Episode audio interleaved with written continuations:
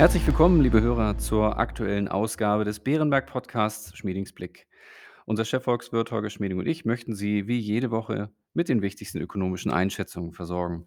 Dieses Mal blicken wir auf die wirtschaftliche Schwäche in China sowie auf die aktuelle Entwicklung der Pandemie und blicken auf die beginnenden Koalitionsverhandlungen in Berlin. Mein Name ist Klaus Newe und ich leite das Wealth Management von Bärenberg in Deutschland. Hallo, Herr Schmieding. Hallo, Herr Newe. Wir blicken momentan gespannt auf die globale wirtschaftliche Entwicklung und dabei auf Themen wie Inflation, Lieferengpässe oder Geldpolitik. Anfang dieser Woche hörten wir aus China, das Wachstum hat sich dort im dritten Quartal abgeschwächt auf nun 4,9 Prozent gegenüber Vorjahr. Im zweiten Quartal betrug der Zuwachs gegenüber dem Vorjahresquartal noch 7,9 Prozent. Im Vergleich zum Vorquartal hat Chinas Bruttoinlandsprodukt in Q3 sogar nur 0,2 Prozent zugelegt. Ist das ein einmaliger Ausrutscher oder müssen wir uns auf eine ja, längere Schwächephase in China einstellen? Herr Newe, das ist nicht nur ein einmaliger Ausrutscher. China hat eine gewisse Schwächephase noch vor sich. China hat sich zwar sehr schnell erholt von der Corona-Krise, jetzt aber kämpft es damit, dass es teilweise neue Ausbrüche hat, gegen die das Land wieder hart vorgeht. Dazu kommt ein Mangel an Energie. Aus Umweltschutzgründen haben einige Provinzen kurzzeitig mal Kohlekraftwerke abgeschaltet, was zu Strom- und Produktionsausfällen führte. Außerdem ein wichtigerer Punkt ist, dass China versucht, härter vorzugehen gegen Exzesse im Immobiliensektor.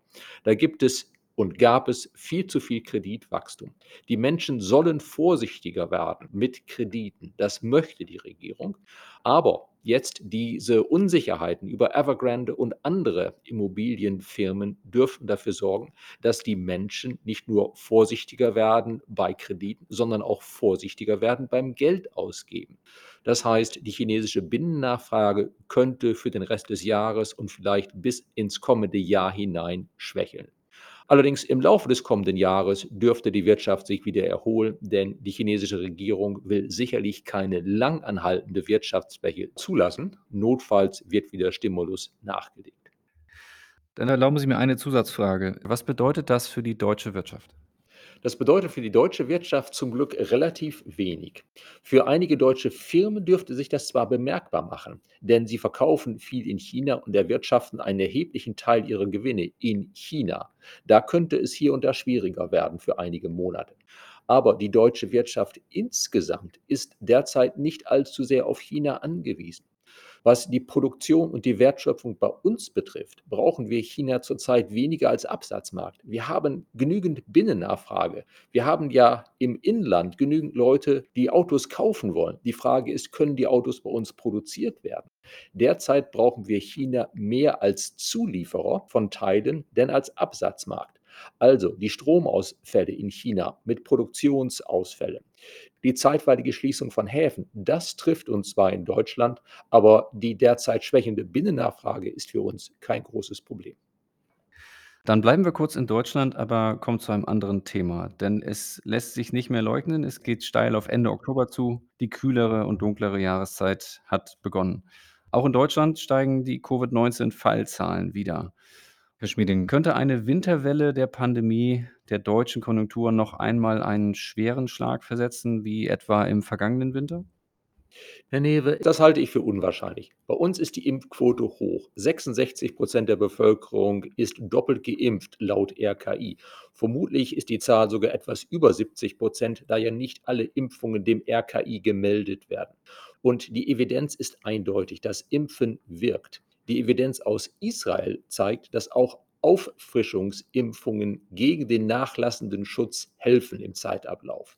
Zudem sind bei uns derzeit überproportional viele jüngere Menschen betroffen von Covid, die selten schwere Verläufe haben. Also, deshalb dürfte es kaum dazu kommen, dass man bei uns größere neue Lockdowns verhängt, auch wenn die Fallzahlen steigen. Ich halte es auch für wenig wahrscheinlich, dass vollständig Geimpfte bei uns zu Hause bleiben werden in den Wintermonaten, statt Weihnachtseinkäufe zu machen. Unser konjunkturelles Problem sind die Lieferengpässe, die Energiepreise. aber nicht der wahrscheinliche Wiederanstieg der Corona-Fallzahlen im Winter, der vermutlich, ich klopfe mal eben auf Holz, nicht dazu führen dürfte, dass unser Gesundheitssystem überlastet wird. Dann bleiben wir kurz bei dem Thema, springen aber einmal über den Teich. Was ist Ihre Einschätzung zur Lage in den USA? In den USA haben wir weit höhere Fallzahlen als bei uns und eine geringere Impfquote. Entsprechend ist die medizinische Lage dort etwas angespannter als bei uns. Aber in den USA haben sich die Fallzahlen fast halbiert seit Anfang September. Aktuell gehen sie auch dort wohl wieder leicht nach oben. In den USA ist es ebenfalls unwahrscheinlich, dass es neue richtige Lockdowns geben wird und dass die Verbraucher sich erheblich bei den Weihnachtseinkäufen zurückhalten werden. Derzeit steht die US-Wirtschaft sogar etwas besser da als die deutsche, obwohl sie mehr Corona-Probleme hat.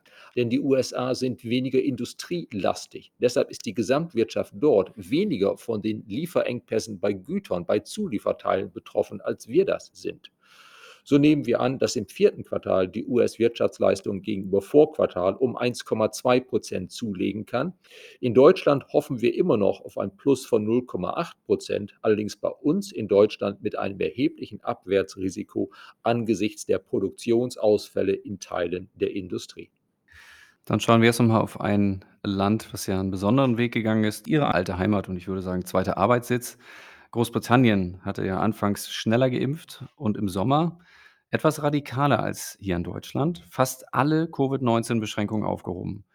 Können wir aus den britischen Erfahrungen lernen und wie steht die britische Wirtschaft heute da? Zunächst einmal zur britischen Wirtschaft. Im Frühjahr und Sommer hat sich die britische Wirtschaft rasch erholt. Vermutlich war die Wirtschaftsleistung im dritten Quartal in Großbritannien noch etwa 2 Prozent unter dem Niveau von vor Corona.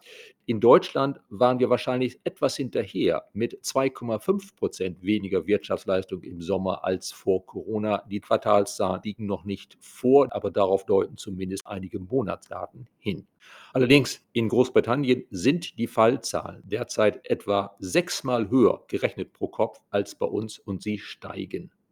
Ich bin gerade in London und sehe auch hier, dass tatsächlich das Tragen von Masken deutlich weniger verbreitet ist als beispielsweise in Deutschland. Das könnte eine Erklärung sein für die deutlich höheren Fallzahlen. Wir sehen aber in Großbritannien auch, dass vor allen Dingen jüngere Menschen, ganz junge Menschen, die noch nicht vollständig geimpft sind, betroffen sind von Corona. Und zum Glück gibt es in dieser Altersgruppen ja relativ selten schwere medizinische Komplikationen. Wir haben auch in Großbritannien offenbar mehr Impfdurchbrüche als in Deutschland. Und das dürfte daran liegen, dass Großbritannien zum Jahresbeginn ja sehr schnell beim Impfen war, viel schneller als Deutschland und andere Länder der Europäischen Union. Und dass deshalb in Großbritannien der Bedarf an Auffrischungsimpfungen deutlich größer ist, weil offenbar der Impfschutz der frühen Impfungen von Januar, Februar, März langsam nachzulassen scheint. Da sehen wir zum Glück die Evidenz aus Israel, wie schon erwähnt, dass die Auffrischungsimpfungen helfen, die in Israel dazu geführt haben, dass die dort im Spätsommer ausgeprägte Corona-Welle gebrochen wurde.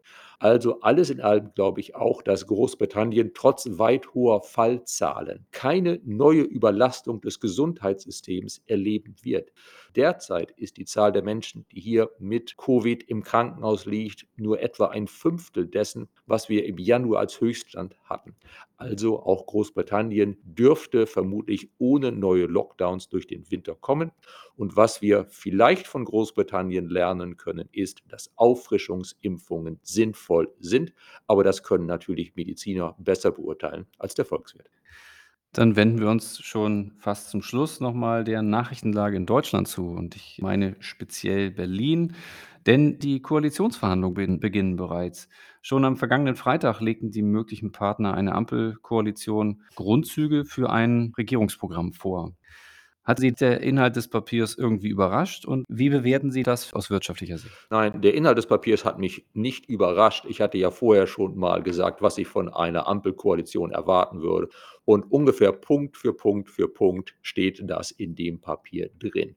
Es hat mich eine Sache etwas gefreut.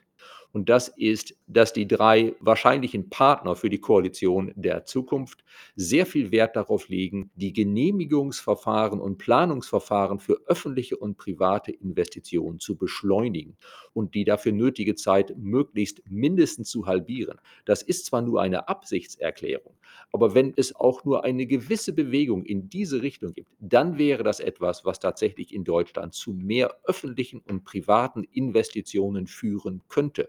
Bei uns fehlt es ja seit langer Zeit weder im öffentlichen Sektor noch in der Privatwirtschaft an Geld für Investitionen. Es sind die Genehmigungs-, die Gerichts-, die Planungsverfahren, die so lange dauern, die vieles bei uns behindern. Also, wenn gerade SPD und Grüne sich damit anfreunden können, hier Verfahren zu straffen und auch vielleicht Einspruchsverfahren vor Gericht, vor Bürgerinitiativen zu straffen, dann wäre das ein aus wirtschaftlicher Sicht erheblicher Fortschritt. Ansonsten ist erfreulich, dass es keine Steuererhöhungen geben soll. Es ist erfreulich, dass die FDP auch einige andere Dinge offenbar verhindert hat, die die Grünen und die SPD vorgehabt hatten. Allerdings der Mindestlohn von 12 Euro dürfte für einige Betriebe doch ein ziemlicher Happen sein. Und vor allen Dingen ist unklar, wie das Versprechen, mehr in den digitalen Wandel zu investieren, mehr in die grüne Transformation zu investieren, wie das finanziert werden soll dann nehme ich an, dass es dann doch darauf hinausläuft, dass die Schuldenbremse zwar bestehen bleibt, dass sie aber durch einige Schattenhaushalte umgangen wird, um diese Vorhaben finanzieren zu können.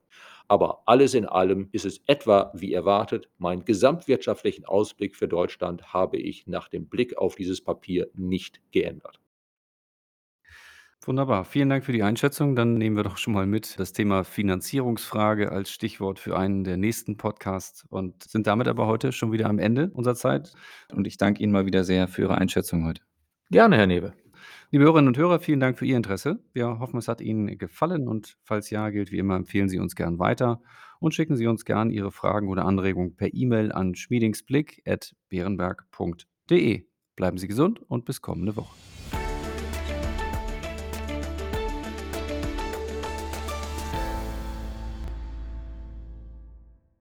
Wichtige Hinweise. Bei dieser Information handelt es sich um eine Marketingmitteilung. Diese soll Ihnen Gelegenheit geben, sich selbst ein Bild über eine Anlagemöglichkeit zu machen. Wir weisen ausdrücklich darauf hin, dass diese Information keine individuelle Anlageberatung, keine Anlageempfehlung und keine Anlagestrategieempfehlung darstellt. Frühere Wertentwicklungen sind kein verlässlicher Indikator für die künftige Wertentwicklung.